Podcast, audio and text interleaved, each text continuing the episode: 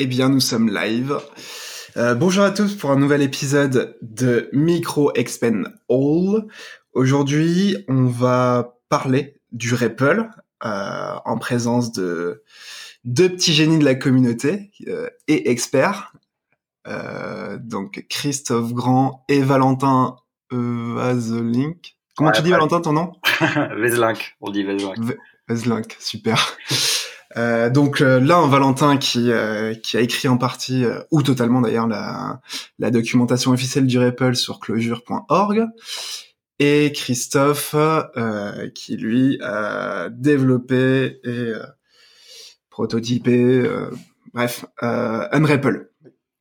Et donc moi-même, Baptiste Dupuche, votre serviteur. Alors le programme il est assez simple. On, on va essayer d'abord de dégrossir qu'est-ce qu'un REPL euh, Clojure ou pas d'ailleurs. Et euh, l'idée étant de se spécialiser sur euh, ce qui a été fait dans la communauté, donc N REPL, Un REPL, P REPL, euh, qu'est-ce qui existe dans le monde du Clojure Script, et, puis voilà la suite, qu'est-ce qui peut être améliorable, enfin une discussion assez classique. bon ben les gars, qu'est-ce qu'un REPL hein? Je vous écoute. Valentin, ah, tu peux commencer. Je intéressé de te, te, retourner la question en premier parce que, euh, enfin, je sais que c'est une question que je me suis beaucoup, sur laquelle j'ai passé beaucoup de temps, mais je pense que ce serait intéressant de commencer par avoir l'avis de quelqu'un qui qui en fait juste une, une, utilisation quotidienne sans forcément se donner trop la peine de définir ce que c'est. Toi, qu'est-ce que c'est pour toi une, une REPL Ah oui, moi je dis une ah, désolé, je vais pas arriver à m'en empêcher. Mais... Euh, alors moi, je vais prendre d'abord la définition qui est assez intéressante euh, de Wikipédia. Du coup, je l'ai regardé pour ce podcast. Euh, donc, REPL, euh, also term an interactive top level or language shell. Pour moi, il y a une différence, mais voilà, c'est écrit comme ça.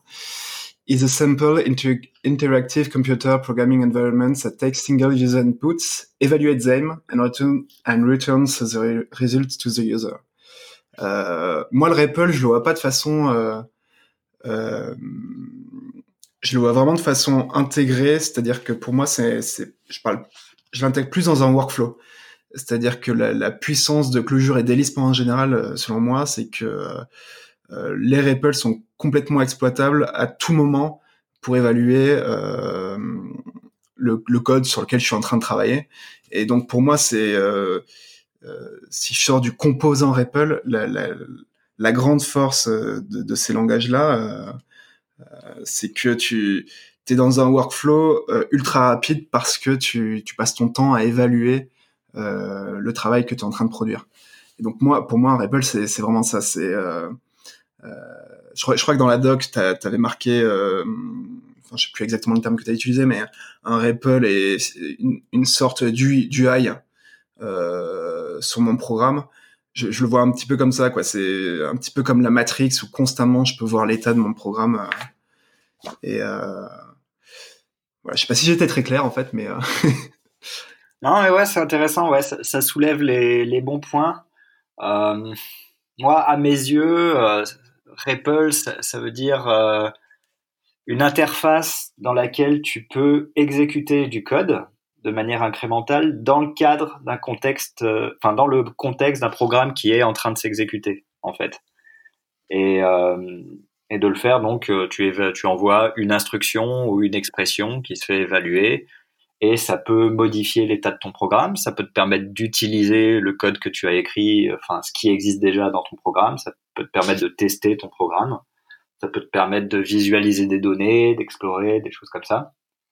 Donc euh, Ouais, il y a cet aspect. Pour moi, il y a, y a le côté interactif. Ça te donne, euh, ça te donne une, boucle de, de, rétroaction vraiment très rapide pour euh, pour comprendre comment ton programme évolue ou comment il se comporte.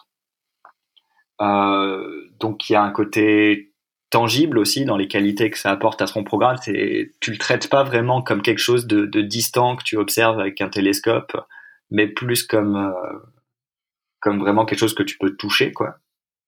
Et, euh, et, tout ça, ça nous amène aussi à, une approche très expérimentale, on va dire pour moi, de, de la programmation, quoi. C'est-à-dire que euh, on peut, disons qu'au lieu de passer notre vie, on va dire, à, spéculer sur et à théoriser comment notre programme se comporte, etc. On, fait, on fait les choses, on, gagne des, des données empiriques, on va dire, et on on itère après en fonction de, ce qu'on a appris, quoi je ne sais pas si cette définition est plus claire, mais pour moi, c'est ça les idées qui sont derrière. Tu as, soulevé un point que dont j'ai pas parlé, c'est-à-dire qu'on, moi j'ai vraiment parlé du contexte développement, euh, mais le typiquement le REPL closure peut aussi être euh, utilisé euh, théoriquement. Moi je l'ai jamais fait, mais en production. Christophe, t'as oui, euh, là, dans, toute la, dans vos DE définitions, vos cas d'usage, je me posais la, la, question de quelle est la différence pour vous entre un top level que l'on peut avoir dans beaucoup de langages et un REPL? Ce que tu appelles top level, c'est euh, euh, un shell, quoi. Shell classique, Python. mais oui, comme tu peux avoir en, même en Scala, en, Python, en Ruby. Bah, pour moi, la différence, euh, lorsque j'ai pu euh, utiliser les, autres REPL non Lisp, on va dire, pour moi, la grosse différence, c'est que typiquement en Clojure, tout mon programme peut être développé dans le REPL. Tu vois? C'est, vraiment un process itératif constant et je suis jamais bloqué par euh, soit par la syntaxe, soit par les paradigmes du programme, euh, pour, bosser dans un REPL. Ce qui, euh, selon moi, euh, est beaucoup plus complexe euh, dans le REPL Python, par exemple, que je connais. Euh, et alors là, j'imagine même pas comment c'est possible en Java. Ouais, il y, a ça. Enfin, je, je suis pas convaincu qu'il y ait une frontière très nette, on va dire, entre ce que certaines personnes appellent des, euh, des top levels, ce que d'autres personnes appellent des REPL. Euh, je sais que j'avais entendu Stuart Holloway, euh, enfin j'avais lu Stuart Holloway caractériser ça comme euh, si tu ne peux pas avoir des fonctions, une fonction qui lit, une fonction qui évalue, une fonction qui qui imprime, et que tu es capable de, de les composer comme tu veux, en quelque sorte, alors t'as pas vraiment euh, de REPL, t'as une shell quoi, ou un top level. Je pense qu'il y a aussi un peu comme effectivement, comme tu, tu soulignes Baptiste, le côté euh, à quoi est-ce que j'ai accès dans cette interface? Est-ce que c'est juste un jouet où je peux pas utiliser mes librairies, où j'ai pas accès vraiment à un programme qui s'exécute en même temps? C'est typiquement pour du Python, on peut avoir ce problème parce que euh, on peut pas, euh, on va dire, euh, comme c'est à cause du, côté mono-threadé, t'as pas forcément à la fois, t'as pas forcément accès depuis ton shell euh, Python à, ton programme, ton, ton serveur web ou ton, ton programme de traitement de données, je sais pas, euh, qui est en train de s'exécuter. Donc ça peut poser problème pour débugger typiquement. Euh, en dehors de ça, je pense qu'il y a aussi un aspect. Est-ce qu'il y a une différence de, de sémantique, on va dire, de sémantique d'exécution entre le programme comme tu l'exécutes d'habitude et ce que tu peux écrire dans le REPL. Il y a un problème, par exemple, c'est que euh, euh, dans le REPL, tu écris une expression à la fois. Donc ça veut dire que dans le code que tu veux, le code que tu vas écrire, il va avoir une, une structure acyclique, quoi, parce que tu peux pas, enfin tu, tu vas pas avoir de dépendance cyclique dedans. Mais par exemple, dans une hiérarchie de classes en Java, tu vas, tu peux avoir des dépendances cycliques.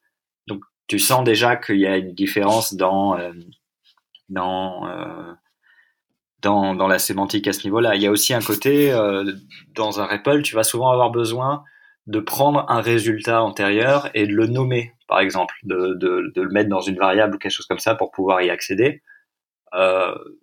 Java, on va dire, n'a pas forcément de, de sémantique pour mettre quelque chose dans une variable globale. Enfin, c'est il y, a des membres dans les classes, des membres statiques, mais c'est pas forcément vraiment la même chose. je, pense aussi, euh, si, si je vais sur le closure, qu'un des points structurants, euh, structurants sur le REPL, c'est la façon dont est-ce qu'il est interprété ou est-ce qu'il est, euh, compilé dynamiquement, puis linké? il me semble que le REPL... Pourquoi? Parce que euh, je peux me tromper, mais si c'est compilé, tu as quand même la garantie que ton REPL euh, soit complètement fidèle euh, au résultat final.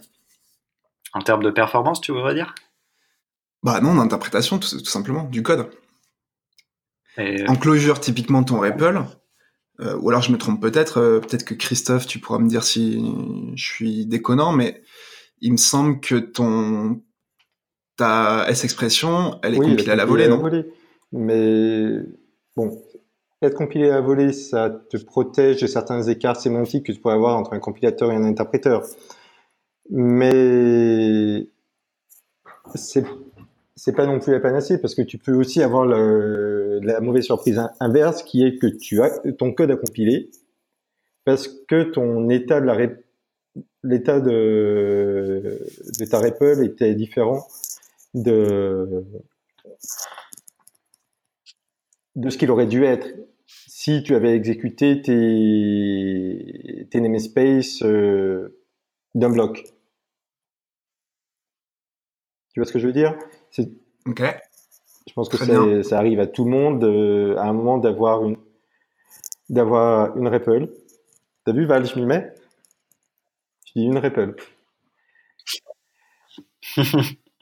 Je t'ai converti, ça y est. Donc d'avoir euh, d'avoir une REPL qui qui, est dans un état inconsistant par rapport à, à ton source.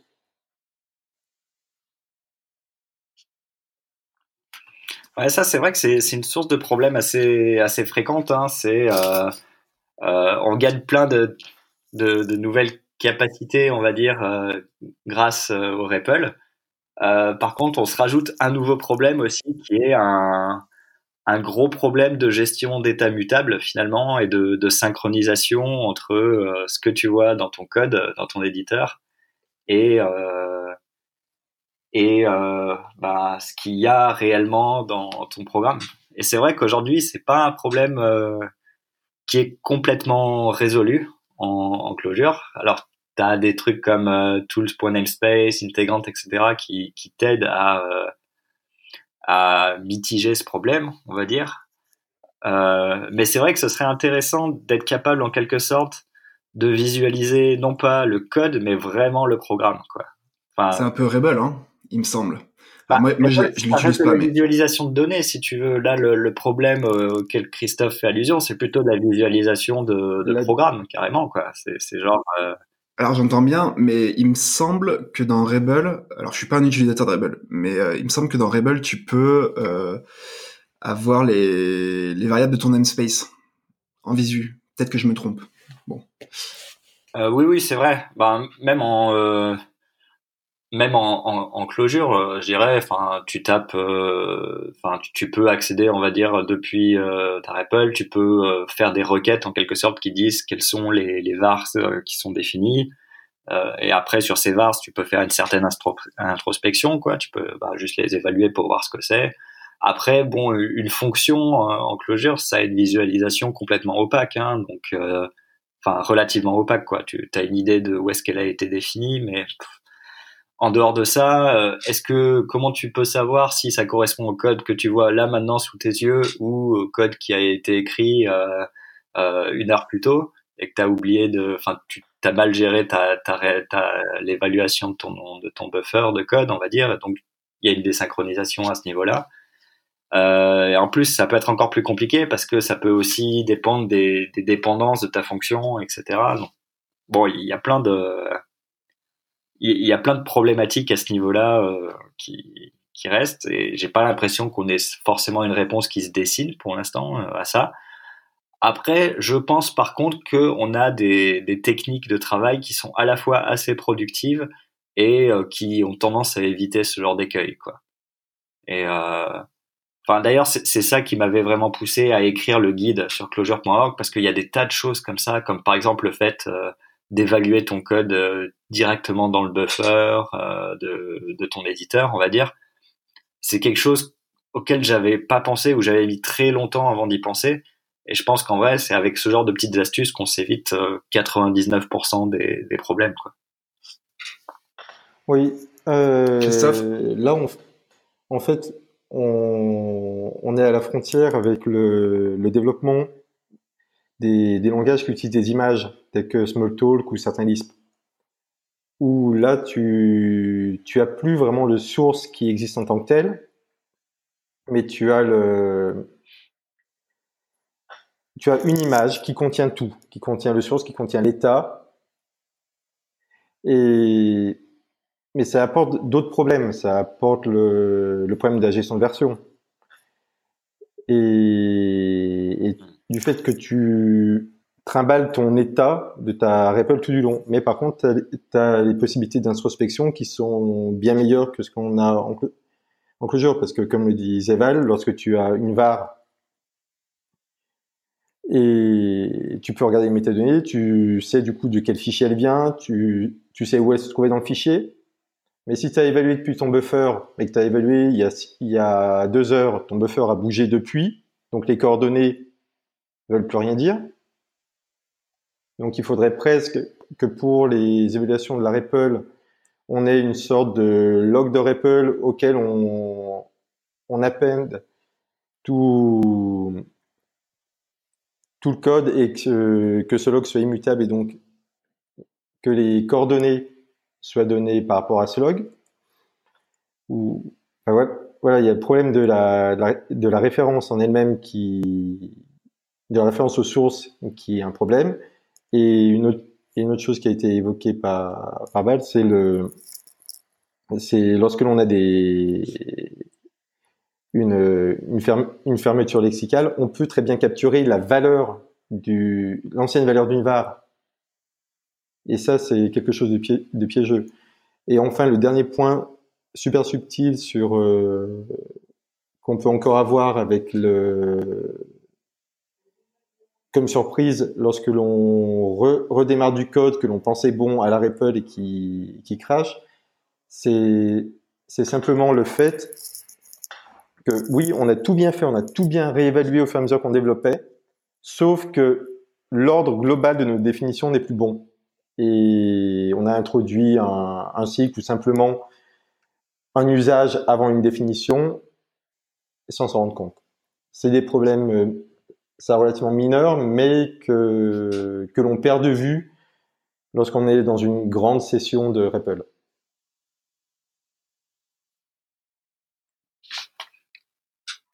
Je trouve ça, intéressant. Une chose que tu as dite qui est euh, ton, buffer a bougé et peut-être qu'on peut aussi avoir euh, cette idée de un peu comme de l'event sourcing d'avoir euh, un log immutable on va dire des, changements incrémentaux à ton programme etc euh, moi ça me, laisse penser à quelque chose que je me dis depuis pas mal de temps c'est que aujourd'hui on utilise les fichiers de comme source pour deux utilisations assez différentes fondamentalement il y en a une qui est pour donner des instructions euh, au programme, on va dire. Donc il y a un côté euh, écriture en quelque sorte, si je fais l'analogie avec des, bases de données. Et il y a un côté, on lit le code source pour comprendre le programme. Donc le code source est en quelque sorte une visualisation de, du comportement attendu du programme, euh, ou même du comportement tout court du programme. Et pour moi, ça soulève la question vraiment, euh, est-ce que euh, est-ce on n'a pas un problème fondamental avec ce, médium textuel, ce support textuel de, nos programmes, qui est euh, que il va il va coupler fondamentalement euh, le contrôle et euh, et la visualisation en quelque sorte. C'est-à-dire que je me dis, peut-être qu'un jour, la manière dont on écrira, c'est qu'on écrira des, des séquences d'instructions, juste, pas lisibles. On écrira juste le, log que tu mentionnais, Christophe, genre euh, une séquence d'expressions qui peuvent, euh, certaines, écraser le comportement d'expression antérieure, etc. Et puis par contre, c'est pas ça qu'on lira. Ce qu'on lira, c'est euh, une sorte de vue matérialisée de ce log qui va nous dire, bon, ben, du coup, ça nous donne tel namespace qui comprenne telle chose, etc. Et peut-être que ça se présentera sous forme de code source, mais peut-être pas aussi. Enfin, voilà, je serais, je serais curieux d'avoir votre avis sur, euh, sur cette idée. Perso, tu m'as perdu un petit peu là. Euh... Ah, désolé. non, non, non, non, non, mais C'est intéressant. Euh... Moi. C'est-à-dire qu'en fait, tu, si je, si j'essaie de comprendre ce que tu viens de dire, euh... donc en fait, Christophe, il a exprimé euh, la divergence qu'il peut y avoir entre euh, l'état d'un REPL quand ça fait deux heures que tu bosses dessus et les fichiers sources. On est d'accord? Mm-hmm. ouais, c'est ça. Et donc toi, t'aimais euh, l'idée de donc un peu comme l'event sourcing de d'avoir les logs d'incrémentation plus que et de, décrire des instructions itératives à chaque étape plus qu'un source file. Attends, c'est là où j'ai été perdu là en fait. ouais, c'est-à-dire qu'aujourd'hui, quand, quand on pense à quand tu penses à ta code base, typiquement, tu y penses de manière globale. C'est-à-dire que et, de manière mutable en quelque sorte. C'est-à-dire que la manière dont tu fais évoluer ton, code en quelque sorte, c'est que tu vas dans un fichier et tu vas modifier ce fichier. Tu vas typiquement remplacer le contenu d'une fonction par euh, par euh, le corps d'une fonction par autre chose, tu vois. Euh, et du coup, ben ça peut ça peut créer ces problèmes qui sont assez analogues en quelque sorte aux, problèmes de, de coordination qu'on a dans les bases de données, qui est toi, tu as une vision de ton code et ta REPL, elle a une autre vision de ton code et vous n'êtes pas toujours d'accord. Et euh, alors, euh, si on s'inspire sur des bases de données, peut-être qu'on peut se dire, bon ben, il, faut arrêter d'être aussi place-oriented, on va dire, dans la manière dont on gère le code. et il faut arrêter de, de, de voir ça comme cet ensemble de fichiers mutables, etc., mais plutôt de se dire, euh, on a un log immutable de modification incrémentale, donc du, code qu'on rajoute. On fait que rajouter du code, on ne modifie pas. Et ensuite, euh, ah, ta REPL, on va dire, elle exécute ses instructions les unes après les autres, elle aboutit à, son état. Et d'autre part, toi, comme comme c'est quand même pas pratique de lire un log immutable, ben peut-être que euh, ça pourrait construire aussi à partir de, ce log euh, d'instruction euh, une visualisation de ton programme, en gros. Peut-être ça recréerait des espèces de, fichiers sources ou, je sais pas, tu vois. Mais du coup, ça, pourrait être l'idée de se dire, on met l'écriture du code par l'humain tout en aval, enfin tout en amont, pardon, et euh, on met euh, la lecture du code tout en aval. Et au milieu, on met son exécution. En. Bah écoute, t'as as ton prochain projet open source là. Hein bah, j'imagine que je, dois sûrement pas être le, premier à y penser, mais bon, voilà, c'est ce que me, suggérait, on va dire, l'intervention de, Christophe. Ça me fait un peu penser au. Alors, j'ai pas le nom en tête, mais euh, il y a eu plusieurs tentatives, et il y en a toujours d'ailleurs, de, de programmes, euh, on va dire, visuels interactifs. Tu sais c'est-à-dire tu déplaces des composants euh, drag and drop dans un écran. qui sait Peut-être que sous le capot, ça, ça, pourrait être une vue en fait, comme tu dis, une vue de ton programme à l'état, l'état T quoi, du moment. si on passait un petit peu à l'écosystème closure, et euh, moi, ce qui peut m'intéresser typiquement, c'est euh, parce que j'étais pas là, hein, euh, j'ai découvert le Clojure il y a 3-4 ans. Euh, que, enfin, quelle était à l'origine Peut-être que Christophe, tu seras le plus qualifié pour répondre là-dessus. Euh, quelle était à l'origine la qualité du, du REPL Clojure et comment on en est arrivé en tant que communauté à N REPL euh... NREPL est, né plus ou moins du, du besoin de, de remplacer euh, comment ça s'appelle? J'ai perdu le nom. C'était, on va dire, des utilisateurs Emacs qui, qui avaient un outil relativement générique. Euh, oui, vas-y. Je peux te le donner, moi. Il s'appelle... Euh... Ah merde, je m'en souviens plus. C'est le Lisp natif d'Imax. Euh, bon, c'est pas grave, je te le donnerai plus tard. Et donc, je crois même qu'il y avait deux composantes à, mettre l'une en face de l'autre, euh, peut-être une côté Clojure et une côté Emacs, je, je me souviens plus. Mais c'était assez difficile à mettre en place. Et je pense que si tu remontes les archives de, la mailing list, tu dois, à cette époque-là, tu dois trouver régulièrement des gens qui demandent comment mettre ça, comment configurer ça correctement pour que ça marche. Et, donc NREPL est plus ou moins né de ce, de ce besoin d'avoir un, un peu plus de tooling par-dessus le, par-dessus la REPL. Ouais, c'était pas inférieur Emacs il, il, marchait plutôt bien. Donc il y avait ceux qui se comptaient d'inférieur Lisp et ceux qui voulaient un peu plus. Mais là... Alors pour info, si tu veux faire du closure CLR, donc euh, closure qui compile en bytecode C Sharp, et que euh, tu es sous Emacs, euh, cette solution marche. Voilà. D'utiliser le mode inférieur Lisp.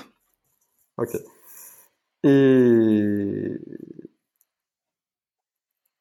donc voilà, NREPL au départ c'était ça le besoin, c'était faire une connexion plus plus riche et moins prise de tête entre les entre les éditeurs, mais Emacs au premier rang, et un process closure. Après, si tu fous toujours la mailing list, tu trouveras que, que Rich était, était en désaccord fondamental avec euh, Chas Emmerich sur, euh, sur le design de NREPL. Justement en disant que, ouais. Donc le fondateur. Justement que NREPL n'était pas un REPL. Parce que c'était justement pas dans sa définition de, REPL vraiment quelque chose articulé autour d'une boucle euh, lecture, évaluation, impression. Et, et que NREPL, lui, reçoit des messages et que chaque message doit contenir un bout de code bien formé. Alors qu'une REPL, elle, consomme un flux donc, par et du coup, par définition, il n'y a pas de borne à, euh, à, ce que tu, à ce que tu envoies. Donc, typiquement, si tu fais, si as une sélection, si tu as une sélection dans un buffer et que tu envoies cette sélection dans le buffer et que ton éditeur l'envoie tel quel, si ta sélection était mal, mal formée, bah, du coup, te, ta, ta REPL se retrouve dans un état,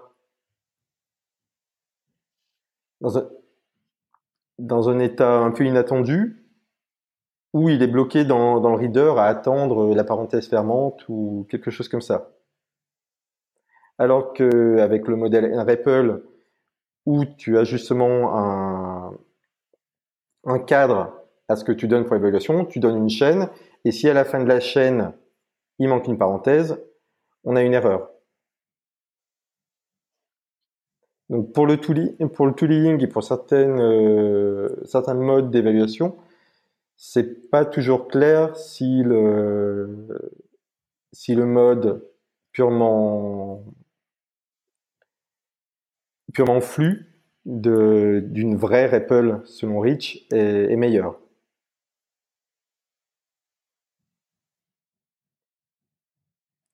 Je vous ai perdu?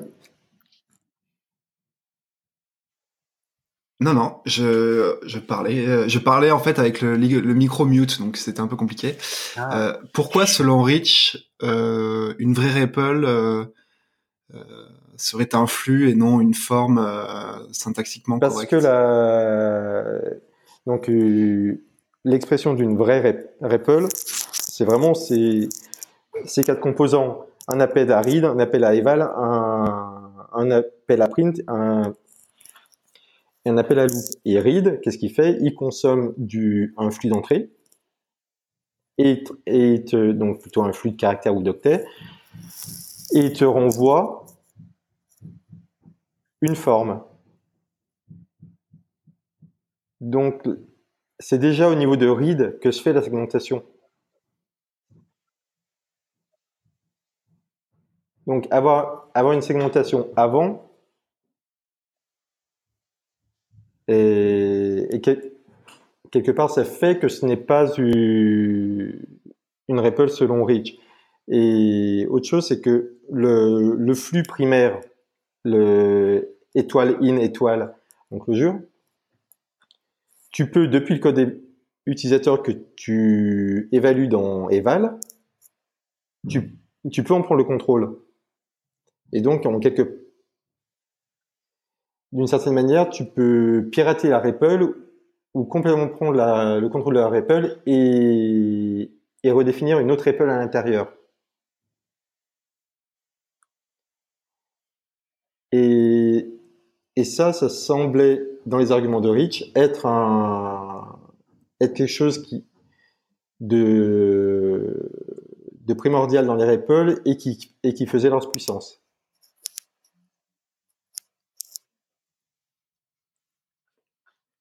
Valentin euh, ouais, à ce sujet-là, euh, c'est effectivement un, point important, le côté prendre le contrôle du buffer, surtout quand tu considères que tu peux vouloir vraiment euh, personnaliser ta stratégie de lecture pour supporter différentes expériences utilisateurs. Par exemple, euh, il y a, une lib en closure qui s'appelle DataWalk, je sais pas si vous connaissez. En gros, c'est quelque chose qui vous permet facilement d'explorer des structures de données très imbriquées. Typiquement, le, le truc, quand vous l'imprimez normalement dans la REPL, ça vous fait, euh, ça vous vomit un énorme paquet de texte et vous n'arrivez pas à lire ce qu'il y a dedans. Ça, ça permet de faire des choses du genre, euh, juste en appuyant sur une touche, euh, je descends là, je vais voir le, frère ou la sœur de tel truc, je, remonte dans la structure, etc. Et, ça, c'est typiquement cet aspect, en quelque sorte, ton programme peut choisir comment il comprend ce que tu lui envoies, comment il interprète le, texte que tu lui envoies et aussi à quel moment il t'en demande plus. Euh, c'est effectivement quelque chose qui est possible dans la vraie REPL IKN, on va dire, mais qui n'est qui est pas vraiment possible dans quelque chose comme N, dans NREPL, typiquement avec cette, cette architecture RPC, on va dire, client-serveur. Euh, après, euh, à mes yeux, il y a, aussi une, question qui est soulevée, c'est euh, est-ce qu'on est, est-ce qu'on aide les humains ou est-ce qu'on aide les, machines? C'est-à-dire que typiquement, la, la REPL traditionnelle, c'est du texte, c'est c'est très basique, on va dire, c'est un peu cru. C'est pas forcément euh, super bien pour les programmes, euh, surtout quand on considère que ta REPL fait partie d'une chaîne d'outillage où tu vas vouloir typiquement personnaliser comment tu imprimes les résultats, comment tu... Euh, enfin, disons que, à mes yeux en tout cas, il y a une, une des frontières à repousser aujourd'hui dans l'écosystème Clojure, c'est comment est-ce que comment est-ce qu'on rend les REPL plus euh, amicales envers les programmes, avec les, les, programmes qui sont les autres composantes de, de ta chaîne d'outillage. Et quelque chose me dit que PREPL, euh, qui a été sorti il y a pas longtemps, et UnREPL aussi, euh, et ça tu pourras peut-être le confirmer Christophe, ça va dans ce sens-là, et notamment dans le fait que ça a tendance à choisir de toujours accepter du texte en entrée, mais par contre d'émettre des données structurées, on va dire. oui, en c'était justement une des, des choses que je voulais expérimenter avec Unrapple, c'était de garantir le fait qu'un que le programme qui va consommer la REPL va pouvoir la consommer en tant que flux Eden et va être sûr de pas tomber sur des choses illisibles ou que tu vas pas te retrouver avec des, des flux emmêlés, par, par exemple un out, un out de l'utilisateur mêlé au, au résultat d'évaluation. Lorsque par exemple tu as une, une évaluation paresseuse qui... Donc tu as le print qui est en train d'évaluer une, une séquence et, donc le fait de, de l'imprimer force l'évaluation de la séquence qui elle-même fait des, des effets de bord. Donc ça, ça peut donner des, des sorties assez assez difficile à démêler. Mais par contre, un des trucs que j'ai trouvé difficile et que j'ai pas du tout résolu avec Unravel, c'est le problème d'extensibilité. Lorsque le modèle de, de la REPL où tu prends le contrôle, c'est vrai que c'est bien pour les humains. mais c'est complètement incompatible avec l'outillage, parce que l'outillage ne sait pas ce qui se passe. D'un coup, c'est plus du tout ce qui, c'est plus le format auquel il s'attend, l'outillage est complètement perdu. Et en plus, c'est quasiment impossible de composer les avantages de deux, de deux extensions de REPL. Donc on, arrive au concept d'extension, et en NREPL, ils ont les middleware qui ont leurs propres problèmes, mais qui essaient de résoudre ça d'une manière un peu plus incrémentale.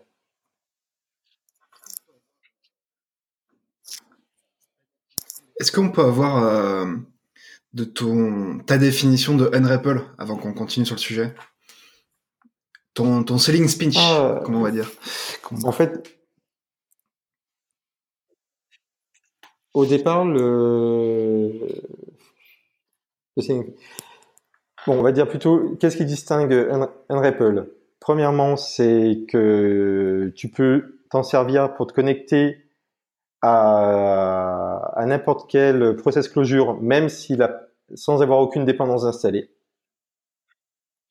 La deuxième chose, c'est que tu vas pouvoir te balader dans les structures de données qui te sont envoyées et que tu tomberas jamais sur un, sur un cas où tu as une, une structure de données trop grande et qui va, et qui va t'embouser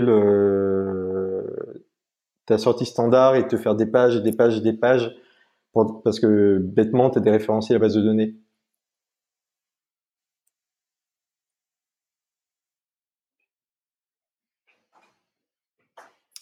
Valentin, tu voulais rebondir? Euh, ouais, ouais, je, trouvais qu'il y avait un point intéressant qui était soulevé, c'est euh, c'est cet aspect.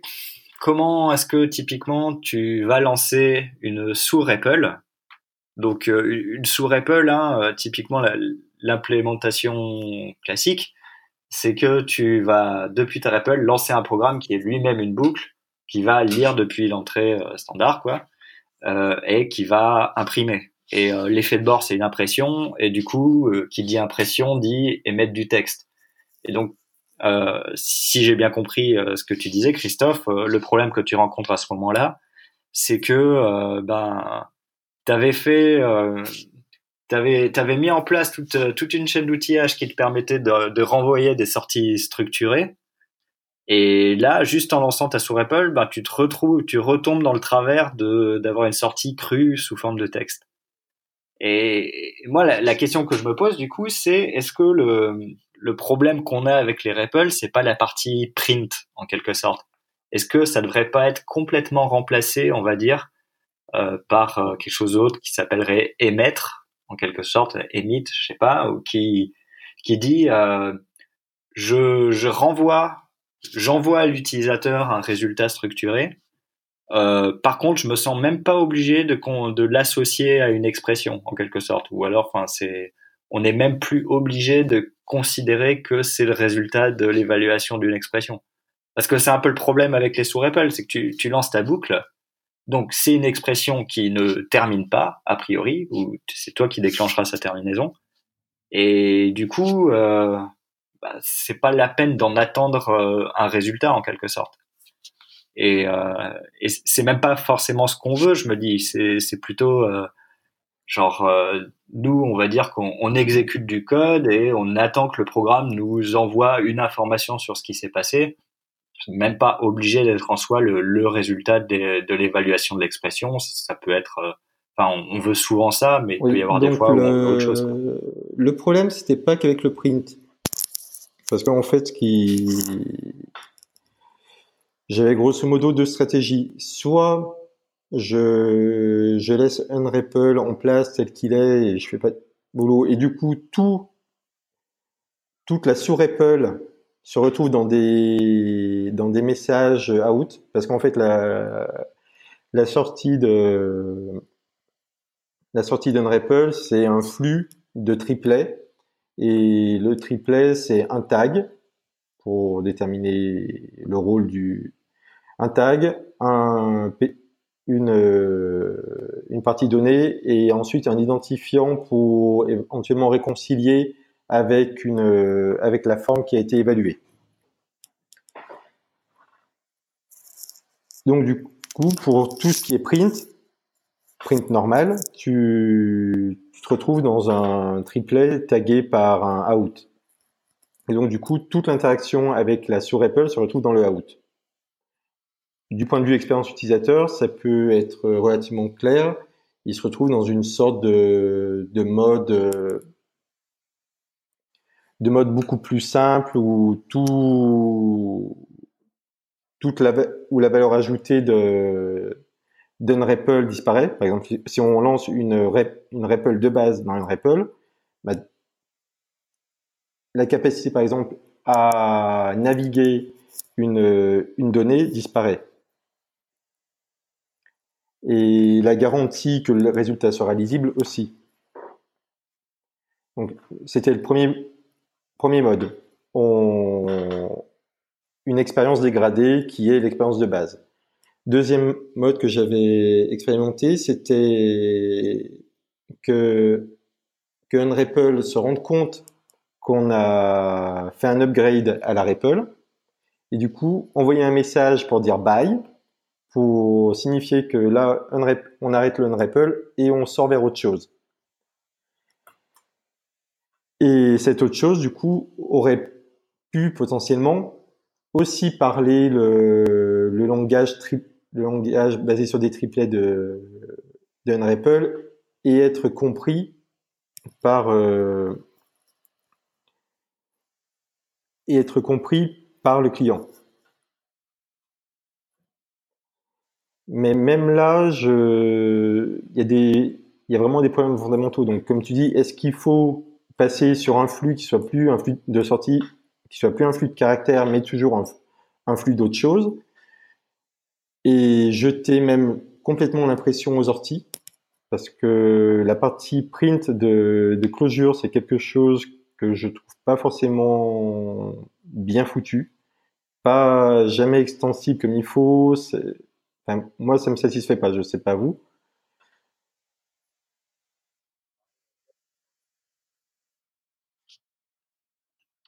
Ouais, euh, bien d'accord. Je, suis, je suis bien d'accord avec ça. Et moi, ça me suffit. et, Christophe, euh, est-ce que tu peux expliquer le côté euh, bah, le problème non résolu, des, extensions, avec une REPL C'est justement ça, c'est que souvent, lorsque l'on lance une sous-REPL, c'est que l'on on veut améliorer un aspect de la de la de, de la REPL. Et si quelqu'un lance une REPL améliorée, et qu'à l'intérieur, il veut améliorer un autre aspect de cette, euh, cette REPL, souvent, il n'a pas accès de manière standard ou parfois même de manière euh, ad hoc, il n'a pas accès à ce qui fait la valeur ajoutée de la, de REPL dans laquelle il se trouve déjà. Et donc, ça devient difficile de lancer une sous-REPL qui soit la combinaison de, de la REPL parente et de, et de la REPL que tu essaies de, de lancer. Ça compose pas du tout. Tu, tu lances, ça prend le contrôle de l'entrée ouais, de la ça compose pas vraiment, quoi. Le mieux que tu puisses espérer, c'est qu'il, c'est un peu ce que j'ai, ce que je vais expérimenter avec un REPL, c'est espérer que le, le format de sortie soit compatible. Mais c'est pas convaincant et il manque, tout. Donc, c'est enfin, c'est pas convaincant. Si, c'est une solution pour la partie compatibilité et la partie cliente, mais pas pour euh, la partie composition. Ça dit pas comment je crée, avec quel code je crée une, une REPL qui soit la combinaison de des extensions que je veux mettre en place et de celle dans laquelle je suis. Il y a beaucoup de choses à inventer. bah déjà, peut-être rien qu'avoir euh, read, eval et print qui soient des variables dynamiques pour que tu puisses les substituer par tes versions améliorées et que du coup, du coup si tu lances, si quelqu'un relance une, une REPL dans ta REPL, elle va récupérer ton read, ton eval et ton print.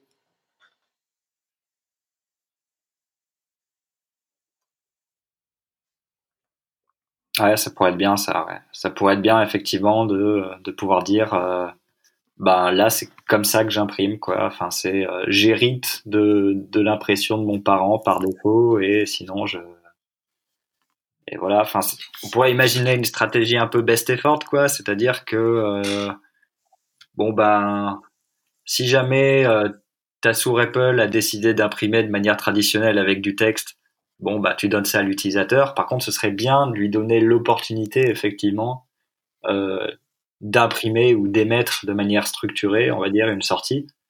Euh, comme ça, il y a tout, tout ce que tu as mis en place au-dessus qui, qui peut travailler dessus, du coup, et, tu, gardes tes, avantages que tu avais, ouais, effectivement. On pourrait peut-être aller vers ça, mais il n'y a rien qui a été mis en place pour facilement refaire une pair Apple dans pair Apple ou des choses comme ça. Voilà. Ben moi, j'ai pas réussi, tu vois. Je, me suis posé ce problème l'autre jour. Bon, alors peut-être que je réessaye. Hein. Il y a peut-être quelque chose que j'ai pas compris. Mais typiquement, ce que j'essayais de faire, je crois, c'était utiliser PayRapple pour, euh, on va dire, euh, travailler euh, sur une machine à distance tout en ayant des fonctionnalités du type sur ma machine à moi, je veux une sortie qui a des couleurs, qui qui est pretty printée, des choses comme ça. Et par contre sur la machine distante, je veux être capable de lancer des sous Apple pour débugger des choses comme ça et tout. Et euh, je me suis un peu creusé la tête sur comment faire ça avec Apple et j'ai pas trouvé. Notamment la, partie à distance comme ça, j'ai pas, je, je vois pas aujourd'hui de, de, manière simple de le faire. J'ai l'impression que quand tu lances ta paire Apple à distance, tu as besoin de savoir à l'avance tout ce que tu vas faire dedans et de tu as une seule occasion de customiser ça, on va dire. Et Christophe, euh, j'ai vu passer un tweet, euh, je crois en décembre, euh, après le closure X de Londres, où tu buvais une bière avec notre ami de NRapple. Boshida, voilà. Et euh, il semblait dire que N-Ripple et Unripple euh, allaient travailler main dans la main. Est-ce que tu peux expliquer un petit peu euh, ce qu'il en est? euh, Ce qui a été plus ou moins validé par l'expérience Unripple et le greffé dans, dans Nripple. Donc déjà dans le, dans le dernier tu, il est, il est possible de, de demander l'impression comme dans Unrapple, avec le système des élisions et, autres. Et je suis en train de travailler, même si depuis quelques semaines j'ai pas trop touché, au fait de rendre Unrapple injectable, comme euh, l'était Unrapple, c'est-à-dire que tu as juste besoin d'avoir un, un closure de base et tu actives la, la, la, socket REPL avec euh, les, les, flags qui, qui, vont bien, tu t'y connectes et NREPL s'injecte dedans sans que tu aies de dépendance à ajouter.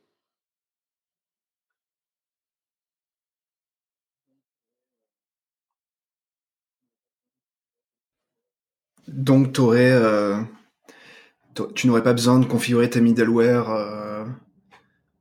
Ouais. Ok. C'est marrant parce que finalement, euh, j'ai l'impression qu'on a, on a un petit peu à la croisée de, de problèmes. Euh, donc la REPL, euh, j'évalue mon code constamment, etc. Donc cette partie-là, mais aussi le, le problème de l'outillage. Euh, et typiquement, Microsoft a lancé son son protocole language, language server protocol LSP qui ressemble un petit peu je sais pas si, vous l'avez lu un petit peu ce, protocole ou pas? Vous, vous en avez entendu parler? Moi, j'ai regardé un, pas vraiment, peu, mais pas suffisamment pour, avoir, pour avoir un avis très tranché dessus.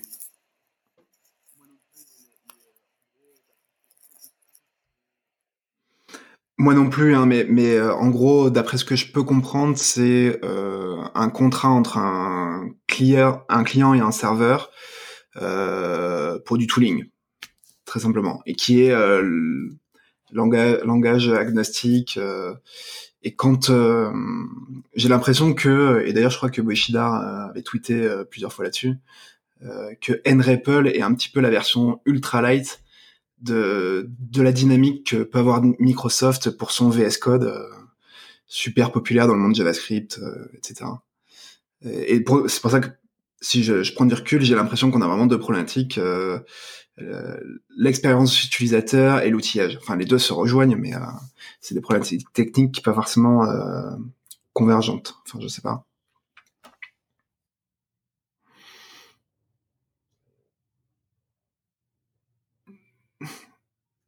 Et tout le monde s'en fout de ce que je dis. non, non, non, non, mais des fois, ça prend du temps de réfléchir. Il y a un temps de latence. on n'a pas fait nos devoirs et on n'est pas, on n'a pas allé creuser ça en détail. Donc bon. Il n'y a pas de problème. euh... Non, non, mais je suis, je suis curieux que tu en dises un peu plus sur euh, quelle divergence tu vois, on va dire, entre l'outillage et l'expérience utilisateur.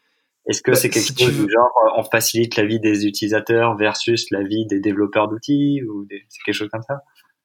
Exactement, c'est-à-dire que le si tu veux une REPL brute, c'est très simple en fait. Tu vois? Le, ouais, Si, si, si, tu t'en fous un peu de tout, que tu veux une REPL euh, euh, théoriquement fonctionnelle, euh, pour, pour moi, c'est validé dans le monde closure depuis longtemps. Et... Mais par contre, là, où ça devient euh, beaucoup plus complexe, c'est quand tu veux euh, apporter de l'intelligence à ta REPL. Euh, je sais pas pour, pour d'autocomplétion alors ça c'est le truc de base mais peu importe pour le cas d'usage, hein, mais à partir du moment où tu veux euh, rendre ta REPL extensible, c'est là où j'ai l'impression que, euh, tous les problèmes euh, font surface. C'est ça que je voulais dire. Ouais, effectivement, ouais, effectivement, on est un peu, on a un petit peu le, mirage de la simplicité en quelque sorte où on se dit, bah oui, c'est tout bête, c'est du texte en entrée et du texte en sortie. Et en fait, on a tendance à vouloir beaucoup plus que ça. On a envie de, du texte qu'on peut euh, facilement éditer, on va dire, euh, en entrée. Et, euh, et, encore, ça, c'est la partie plutôt facile. Et en sortie, on veut quelque chose de bien plus lisible et structuré et riche que du texte. Et, et en plus de ça, on attend que qu'on puisse choisir en quelque sorte, qu'on puisse beaucoup personnaliser les choix qu'on fait sur ces aspects-là et donc, on attend que notre chaîne d'outillage, elle soit super composable. Et on s'attend bien sûr à ce qu'elle soit pas développée euh, par euh, tout par une seule et même personne ou organisation. Et du coup, ouais, c'est vrai que ça pose vraiment la question euh, qu'est-ce qui est une bonne infrastructure fondamentale pour pour ça? Et c'est vrai qu'aujourd'hui, en closure, on n'a pas forcément la, la réponse. Quoi. On a la réponse pour du texte cru, et euh, effectivement, euh, peut-être que peut-être que c'est ça euh, l'approche de Richigi en quelque sorte, c'est de dire bon arrêtez texte cru c'est pas si mal que ça finalement, et puis tu te rajoutes un truc comme Rebel par dessus. Mais oui, c'est vrai que moi j'ai l'impression qu'on veut plus quelque part. Alors je sais pas si c'est fidèle à sa façon de développer, mais j'ai déjà vu une vidéo de Richiki en train de développer. J'ai l'impression qu'il s'en, enfin, il utilisait d'ailleurs, euh, je crois que c'était inférieur Lisp et pas euh, Cider euh, dans la vidéo en tout cas, et euh, l'interaction, l'interaction qu'il semblait avoir avec la REPL, elle était quand même ultra euh, simple, hein, ultra basique. Voilà, bon. Euh... Ouais, après, je pense qu'il travaille pas sur les mêmes problèmes que nous non plus. Hein. il, le dit lui-même, quoi. Richiki, son rôle dans Cognitex, c'est d'être en quelque sorte l'inventeur en chef. Euh, je pense que, l'essentiel de la boucle d'interaction, on va dire, elle, est dans, son cerveau, elle n'est pas entre lui euh, et, la, machine, quoi. Euh, ce qui, pas quand même que, ce qui n'a pas empêché quand même de, de, concevoir un langage qui a une sémantique euh, très très amenable à, à, à l'interactivité quoi et ça ça clairement on, peut on peut tirer notre chapeau de, de cet aspect sur cet aspect là c'est que euh, euh, il y a plein de langages, on va dire, euh, pour lesquels la REPL, ben, c'est, on y pense après, quoi. On n'y pense pas pendant la conception. Et du coup, ben, ben, on se retrouve avec une REPL assez handicapée dès le début, on va dire. Alors que là, bon, clairement, en Clojure, on n'a peut-être pas trouvé la solution, la réponse à tout, mais je pense que on a, euh, on a un langage en tout cas qui est une bonne fondation pour ça. Et maintenant, c'est plutôt notre écosystème et nos manières de faire, on va dire qu'on a besoin de, de réparer, quoi. Mais, mais c'est clair que ça change complètement en fonction de ce qu'on développe, à quel point c'est conceptuel, à quel point c'est abstrait. Euh, et il y a même des choses, enfin, je sais pas, moi j'ai l'impression que j'ai vraiment besoin de, de l'interactivité de la REPL quand je suis en train d'explorer des données ou quand je suis en train de, de développer un petit applicatif ou des trucs comme ça. Euh, par contre, quand je suis en train d'écrire un algo, genre un compilateur ou quelque chose comme ça, en général, c'est c'est un peu, je m'en sers, mais je m'en sers beaucoup moins quoi. C'est même des moments où je me dis, euh, euh, ouais, niveau interactivité, à ce moment-là, je préférerais plutôt un, système de un tag checker quoi, plutôt que euh, qu'une REPL parce que je vais pas avoir forcément beaucoup de données empiriques sur lesquelles valider mes trucs, donc j'ai plutôt besoin d'une validation théorique en quelque sorte. Et si on parlait un petit peu de Clojure Script euh, pourquoi y a-t-il autant de euh, bah différentes? Peut-être que Christophe, tu, tu, as la réponse. Un problème fondamental en Clojure Script, c'est le, c'est le fait d'avoir une boucle qui fasse euh, lecture, évaluation, impression. Parce que justement, en JavaScript, on est complètement asynchrone. Du coup, cette boucle doit être mise en place par, par, tout un système de callback et du coup, prendre le contrôle de la boucle devient aussi difficile. Donc, c'est dur d'avoir une, infrastructure, une infrastructure, euh,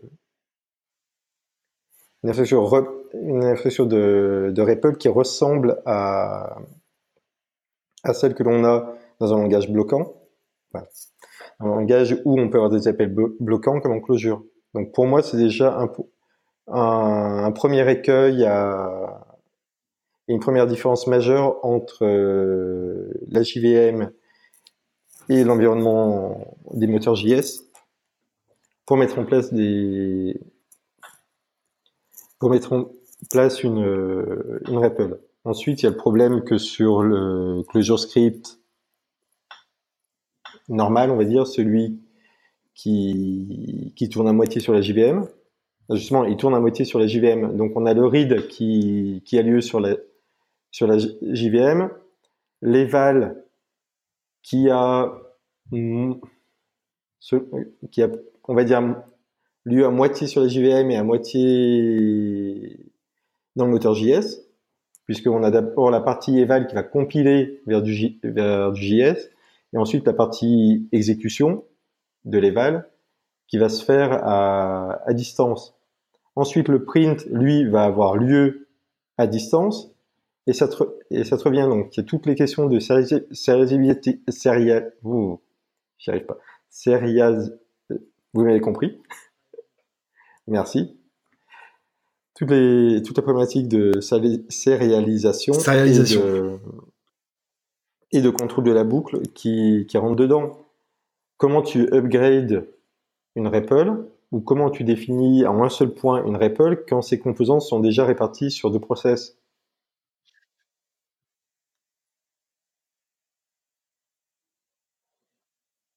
Oui, oui. J'ai pas la réponse. Hein. c'est galère. Mais c'est vrai que de ce point de vue-là, euh, et c'est vrai aussi quand tu regardes typiquement comment Cursive est implémenté, il n'y a même pas besoin d'aller jusqu'à ClojureScript pour, pour voir ça. Tu te dis qu'aujourd'hui, on a, on a l'impression qu'on a toute une chaîne d'outillage qui a l'air de marcher super bien de l'extérieur.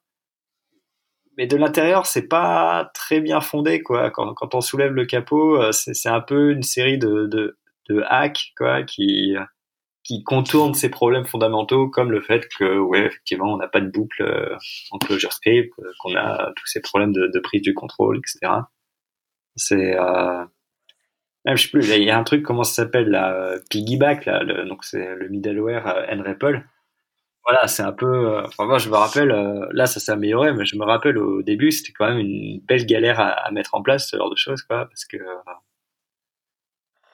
ouais je pense que c'est des il manque une, bonne infrastructure fondamentale euh, pour tout ça. Quoi. Et si je regarde Figwheel, d'après ce que j'ai compris, en gros, ton, ton évaluation est faite typiquement dans le, dans le browser, par exemple, qui communique en WebSocket avec ta REPL. Et c'est comme ça que tu as le résultat. On est d'accord ou Ouais, ouais, c'est ça, ouais.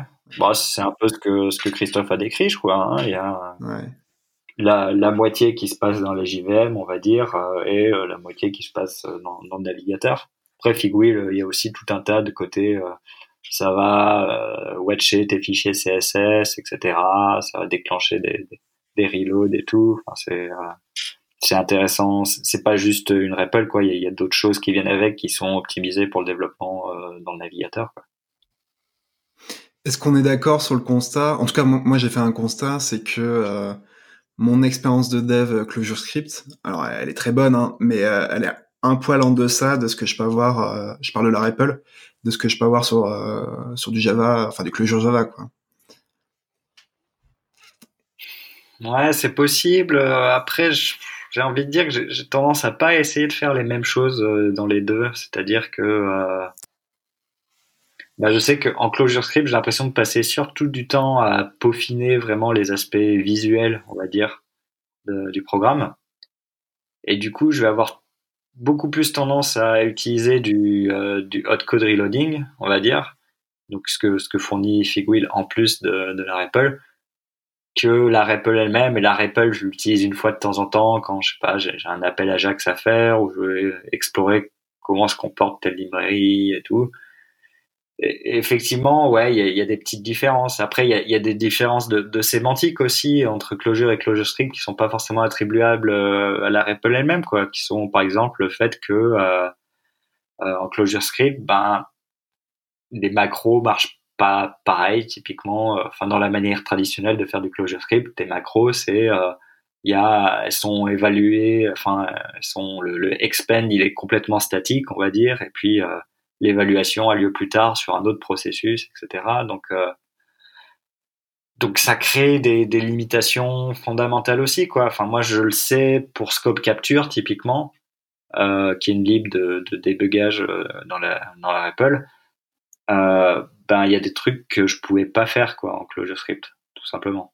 Tout simplement, je peux pas, typiquement, euh, euh, une macro ne peut pas explorer l'état du programme, typiquement parce qu'il n'y a pas accès.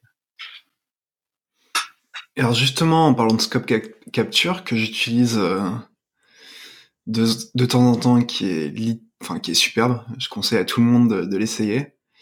Euh, comment t'es venu le Est-ce que tu as une réflexion sur le REPL ou sur, sur ton workflow de développement, mais comment t'es venu euh, comment t'es venu le concept, l'idée quoi?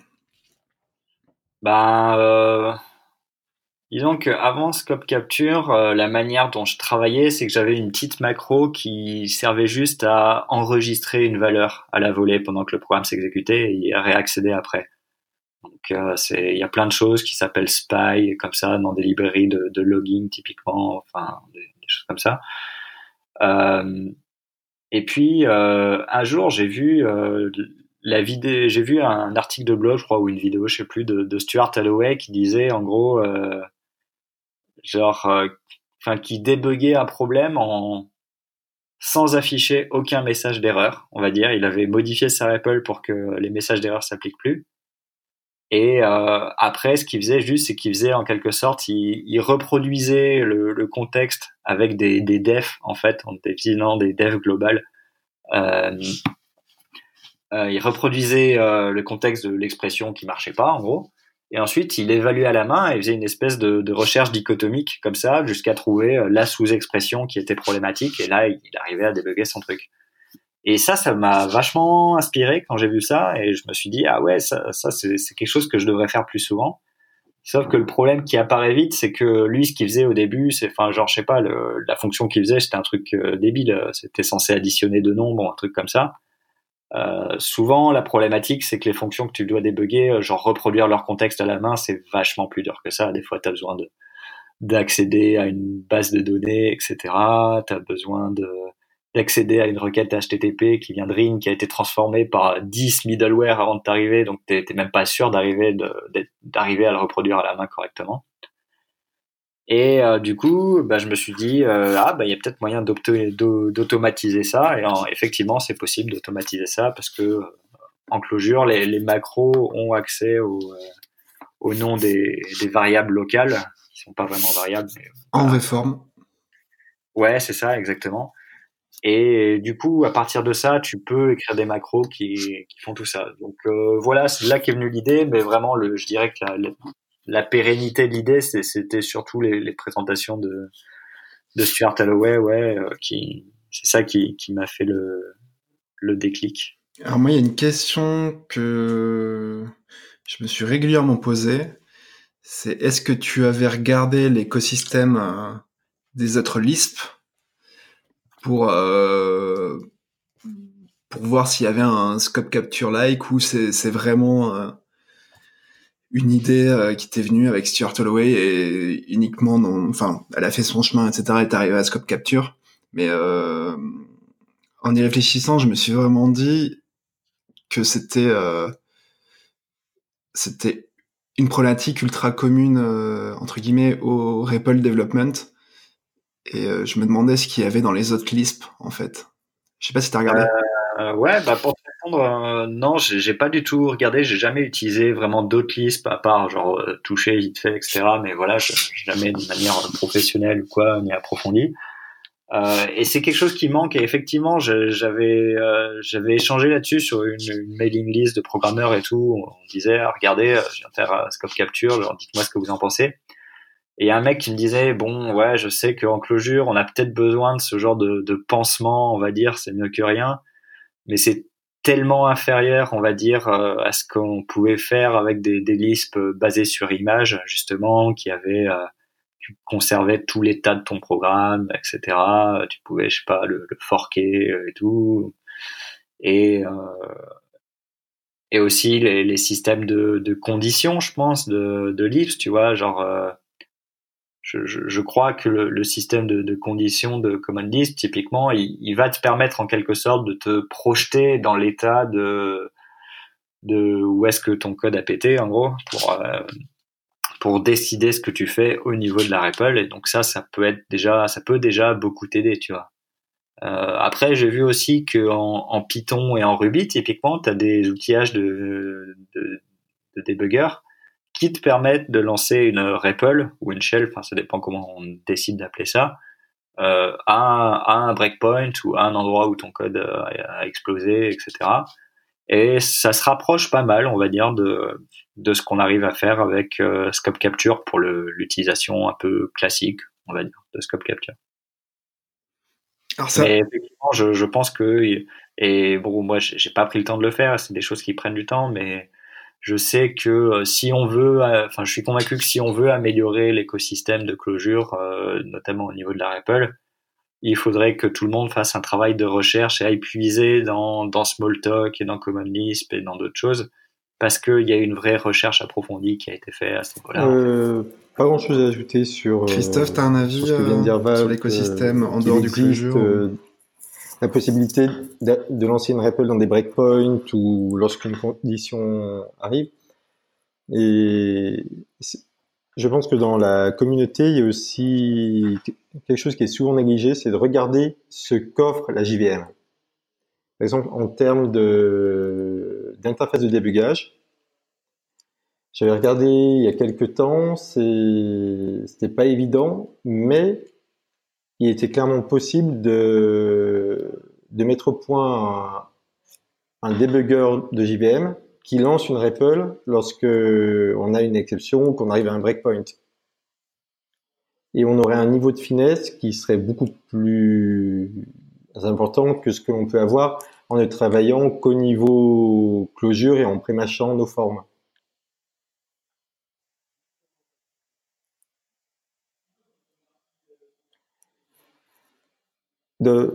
Comment ça, serait possible, euh, en fait, lorsque tu es dans une euh, dans une JVM et qu'elle est enfin dans un thread qui est d'une JVM qui est suspendu dans un dans un breakpoint ou, juste parce que tu es en train de de faire du pas à pas dans ton programme, tu peux évaluer du code dans ce thread. Tu peux envoyer du bytecode et le faire évaluer dans ce thread.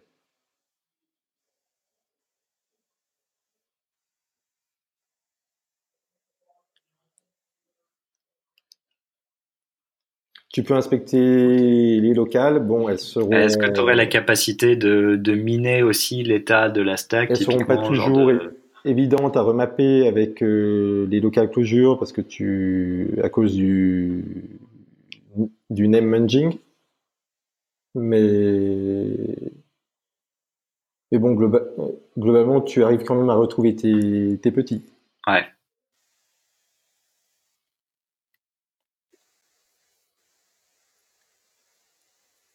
Ouais, donc c'est possible théoriquement, quoi. C'est possible de. Ouais, c'est vrai que ce serait intéressant en soi parce que euh, c'est vrai que typiquement euh, la faiblesse de scope capture par rapport à un debugger classique, je dirais, c'est qu'il faut vraiment bien savoir à l'avance euh, où est-ce que tu veux aller, quoi. Où est-ce que tu veux te projeter. Et après, t'as pas le côté pas à pas ou le côté je remonte ma stack, etc. Tu fais quelque chose peut être très intéressant dans les dans les debuggers classiques. Du coup. ouais, ouais, bah écoute, euh, je, travaille, je travaille. Malheureusement, mais euh, j'aimerais vraiment beaucoup, me, des fois, euh, être moi-même multithreadé et pouvoir me, cloner pour faire les trucs qui rapportent, qui mettent à manger sur la table d'un côté et les trucs, c'est des trucs comme ça de l'autre. Ce serait, très intéressant. Du coup, dernier point. Euh, what's next? C'est-à-dire, euh, quel est selon vous euh, le chemin que la communauté prend, les chemins probables que la communauté prend et les chemins possibles dans l'écosystème closure d'une REPL, des REPL Valentin? Bah. alors je dis ça je dis pas ça pour faire plaisir à Christophe pour, parce qu'il est là, mais euh, à mes yeux, on va dire, euh, Unrapple, pour moi, c'est la piste d'évolution la plus solide, on va dire, pour euh, résoudre ces, ces problèmes d'infrastructure. Il y a encore des, des, questions auxquelles il faut répondre, mais euh, voilà. Un peu faillant, juste un peu faillant. Le fait que, que bah... sorte quelque chose d'équivalent, j'en sais rien. J'ai pas l'impression que le, le but là-dessus, c'est de, c'est de unrappleiser Unrapple pour que tout le monde en bénéficie, plus rapidement.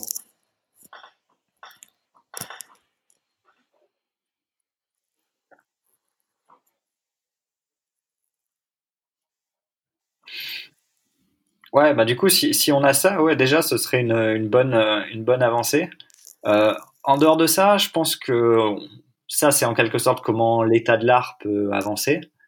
Après, je pense aussi qu'on a une une problématique de sensibilisation, on va dire, dans la communauté en général. Enfin, juste le fait que euh, moi j'ai mis des années à comprendre que tu pouvais évaluer ton code dans un buffer. Voilà quoi. C'est, euh...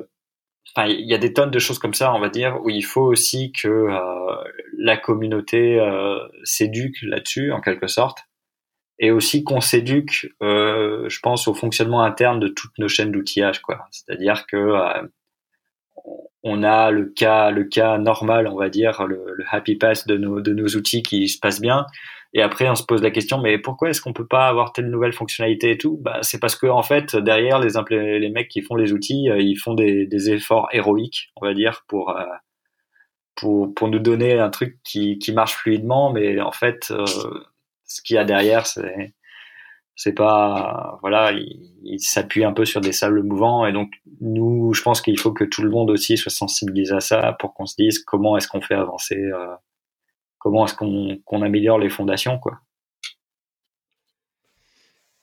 ce qui est un petit peu compliqué avec ce, que tu dis c'est que tu as une communauté euh, composée d'individus qui souvent travaillent euh, sur ces sujets complètement structurants dans leur temps libre. Cognitech, euh, enfin, je sais pas si d'ailleurs euh, dans quelle mesure Clojure est lié avec Cognitech, puisque c'est peut-être que ça appartient uniquement à Richiki, il me semble, je sais pas. Mais Cognitech, en tout cas, prend son temps, voilà. Ils ont une politique euh, où ils développent des futurs quand ils en ont besoin, c'est très bien, hein, ils sont très clairs là-dessus. Mais euh, du coup, j'ai envie de dire, c'est pas que technique, c'est aussi humain et structurel, selon moi. Tu vois, tu, tu euh... Non, mais c'est vrai, mais même au-delà de, de l'organisation de euh, qui fait le boulot et quand, euh, je pense qu'on va dire qu'un meilleur partage des tenants et aboutissants de la REPL, des techniques avancées, des problèmes qui se posent au niveau de l'infrastructure, etc., des, des, possibilités aussi. Il y a plein de gens qui sont tout simplement pas au courant des possibilités de la REPL. Euh, un meilleur partage de ça et une, qui conduirait quand même à une utilisation de ça des personnes sur leur temps de travail. Donc, même pas, ça leur coûterait même pas forcément grand chose. Un investissement assez vite rentabilisé.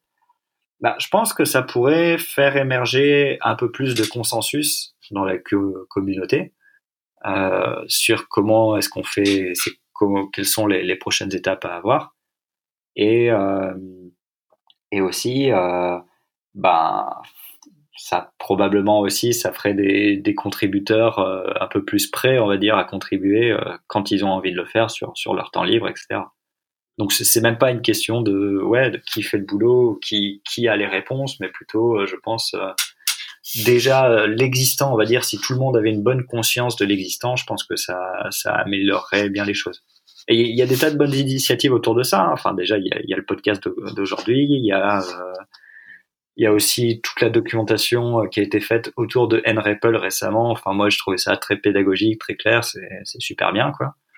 Donc, euh, donc voilà, on, on, y arrive petit à petit. Et puis, je pense qu'il faut être patient aussi. Hein. Euh, Cognitech, je pense pas que c'est juste une question ou Richiki, hein, c'est pas juste une question pour eux euh, de de, de faire les choses quand ça les arrange. C'est aussi que des fois, ils ont pas les réponses. Les réponses, ça met du temps à trouver, quoi, tout simplement. Donc toi, tu penses que avant tout, ça passe par l'éducation euh, massive de la communauté euh, sur les problématiques, euh, sur ces problématiques? pas, pas, je dirais pas avant tout. Je dis que c'est un des volets importants. Quoi.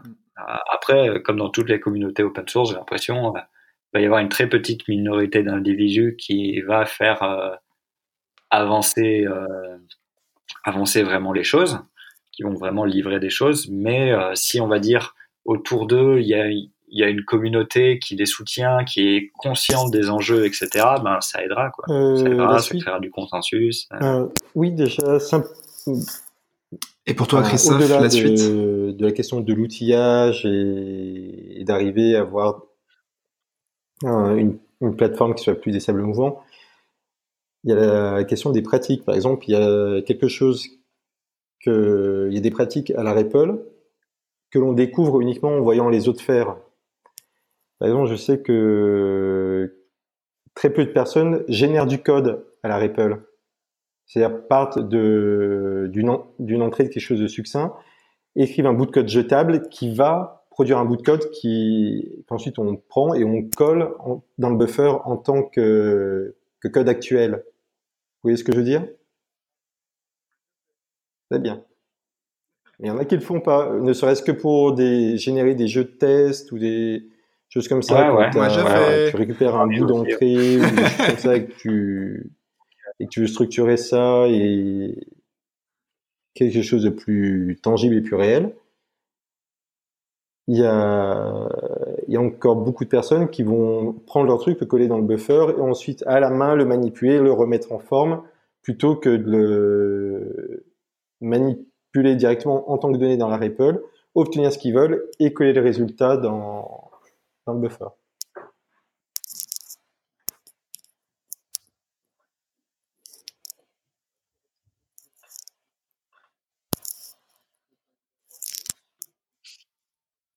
Ok. Bon, est-ce qu'il y a d'autres sujets que, que, vous souhaiteriez aborder avant qu'on qu'on finisse ce podcast? Moi, je dirais qu'il y a quelque chose dont on n'a pas parlé, c'est euh, ce qui est sorti récemment dans Clojure 1.10, qui est euh, Datafy et Nav, vos protocoles. Ah. Il y a des implications quand même euh, sur sur la, la REPL et ça s'est vu dans Rebel, notamment l'outil qu'ils ont sorti, que l'équipe d'Atomic a sorti il y a pas très longtemps.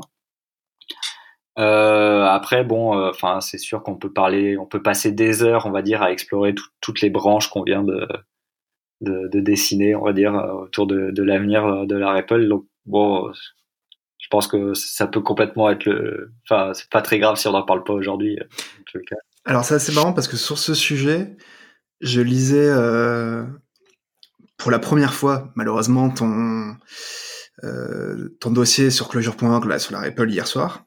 Et euh, à un moment, tu, tu parles de réflexion, d'ancestor, de type, enfin, comment, comment on s'en sort justement avec des, des données Java? Je sais pas si tu te souviens d'avoir écrit ça. Ouais, ouais, ouais, à peu près. Et euh, DataFi en comportement par défaut euh, euh, te fait de la réflexion. C'est voilà, j'y pense là. Euh, mais c'est euh, alors je sais que euh, Christophe et moi on avait parlé de DataFi sur sur Unravel justement. tu avais pu non pardon sur euh, c'est un kernel projet Clojure pour Jupyter américain. Je sais pas si tu peux en parler. Et donc un kernel un un kernel et également un plugin pour, pour customiser l'affichage dans Jupyter Et Jupyter Lab, c'est un c'est un serveur de. Alors qu'est-ce que Jupyter Lab rapidement? De workbook, de, carnet de travail. Donc en gros, c'est une sorte de de, de dans la Sauf que c'est, as des textes où tu rentres du code, c'est tu vois le résultat en dessous, donc tu vois ton code de manière très séquentielle.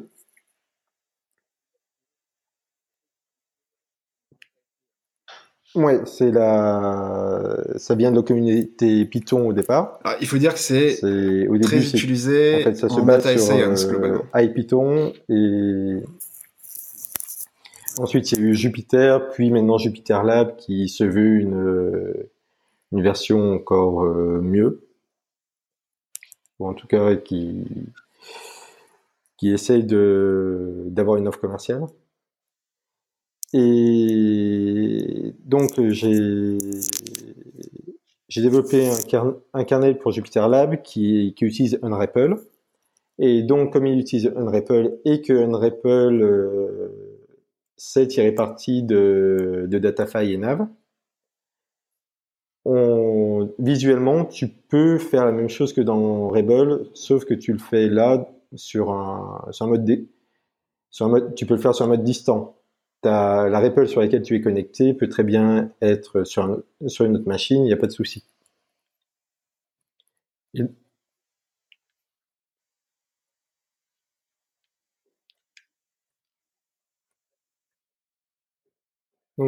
Ah, c'est cool ça. C'est vrai que c'est ça qui m'a retenu personnellement d'utiliser Rebel jusqu'ici, c'est que je travaille toujours, enfin, presque tout le temps sur des machines qui montrent ça en, action.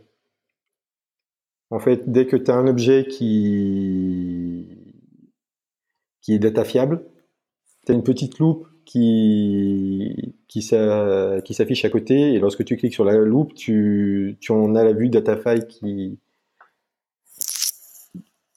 qui qui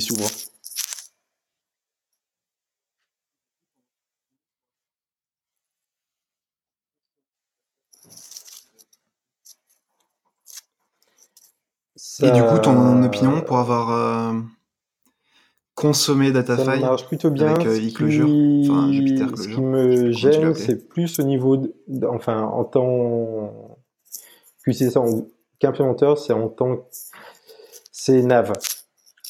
Parce qu'en fait, lorsque tu, tu peux, c'est difficile de savoir si Nav va te fournir quelque chose de, de navigable ou pas. Tant que t'as pas appelé Nav, tu sais pas si ça va te donner quelque chose. En fait, DataFi peut te donner une, on va dire une, représentation map d'une donnée. Et ensuite, tu vas utiliser Nav pour traverser cette, cette map pour aller vers quelque chose d'autre.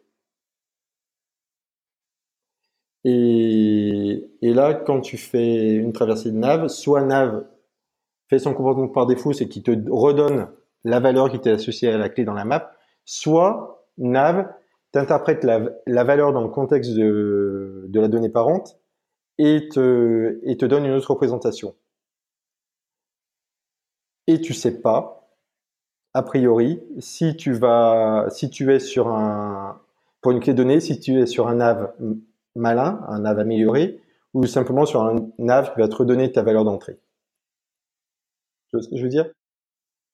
Et, du, et le problème, c'est que c'est d'un point de vue UI, ben dans. Et du coup, tu peux pas boucler un peu euh J'ai quand j'ai une map qui est navigable, je suis obligé de mettre des de mettre des petites loupes sur toutes sur toutes les valeurs de la map parce que je sais pas avant avant coup s'il va y avoir un traitement particulier ou pas. Et le faire par avance, c'est, je trouve ça un peu, dangereux lorsque justement ton, la navigation va te faire une requête en, va te faire une requête en base ou va te faire une connexion réseau ou des choses comme ça. Vous voyez ce que je veux dire ou pas?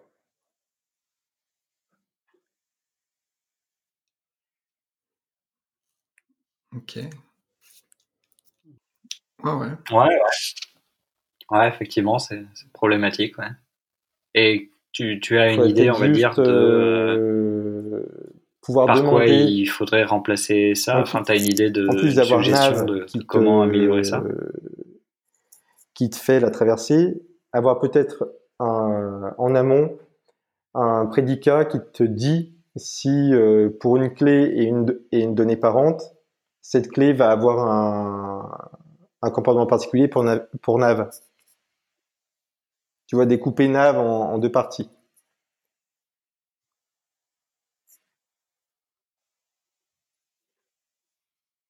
Hmm.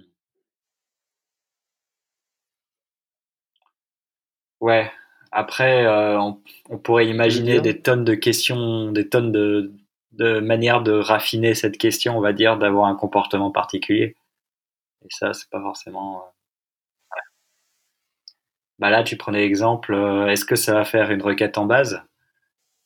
Enfin, comment dire euh, bah, Comportement particulier, c'est. Bah, j'imagine que si tu commences à poser la question, est-ce que ça a un comportement particulier? Pour La question qui vient après, c'est quel genre de comportement particulier d'un point de vue de, de l'interface utilisateur, c'est lorsque tu affiches ta map sous forme clé valeur, clé valeur, clé valeur, pouvoir dire à l'utilisateur, ben, ces valeurs-là, celles-là, il y a quelque chose de plus derrière.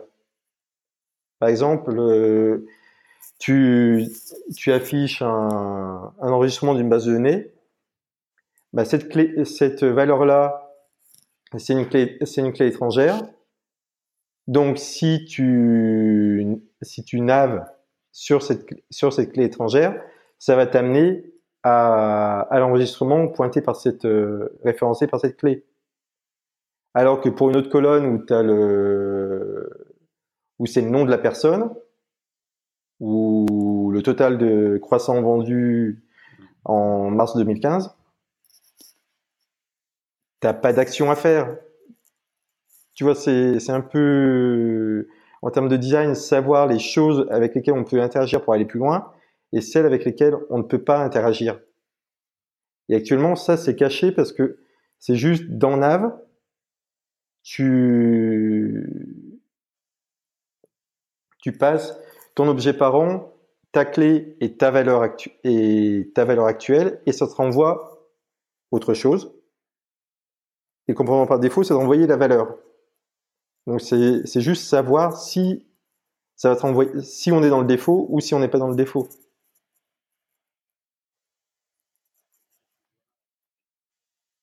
Ouais, ou imagine une page web où où tu sais pas où sont les liens. Ouais, du coup, si est-ce que tu vois il faut que tu cliques sur chaque mot pour trouver les liens.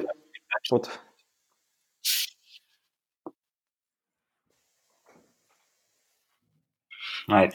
Ouais. Comment, comment ça l'expérience est dégradée? Ouais, je vois, d'accord. Et du coup, l'expérience est vraiment dégradée euh, sur euh, Jupiter? Euh, dans le cas de nav, oui, ça te, parfois ça te met des, des loops là où il y en a pas et donc tu cliques et tu vois que ça fait rien et bon, bah, tu passes à autre chose.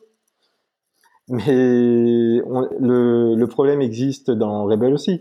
C'est inhérent au, au protocole tel qu'il est, écrit.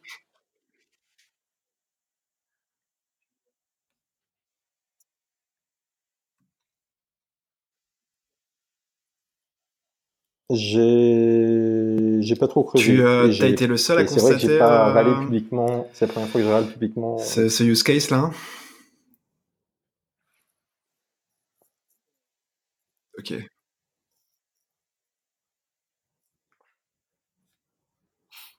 Ok. Bon, mais on a 1h30 d'émission. Je pense qu'on a pas mal balayé euh, le sujet. Comme disait Valentin tout à l'heure, on pourrait peut-être en parler toute l'après-midi. Bon, ça serait pas trop trop audible, donc on va peut-être s'arrêter là. Est-ce que, est-ce que vous avez un dernier mot, les amis, avant qu'on se quitte? Bah non. Euh, bah non. Merci pour cette conversation, en tout cas, c'était cool. C'était très sympa. Allez, à plus tard, au prochain épisode.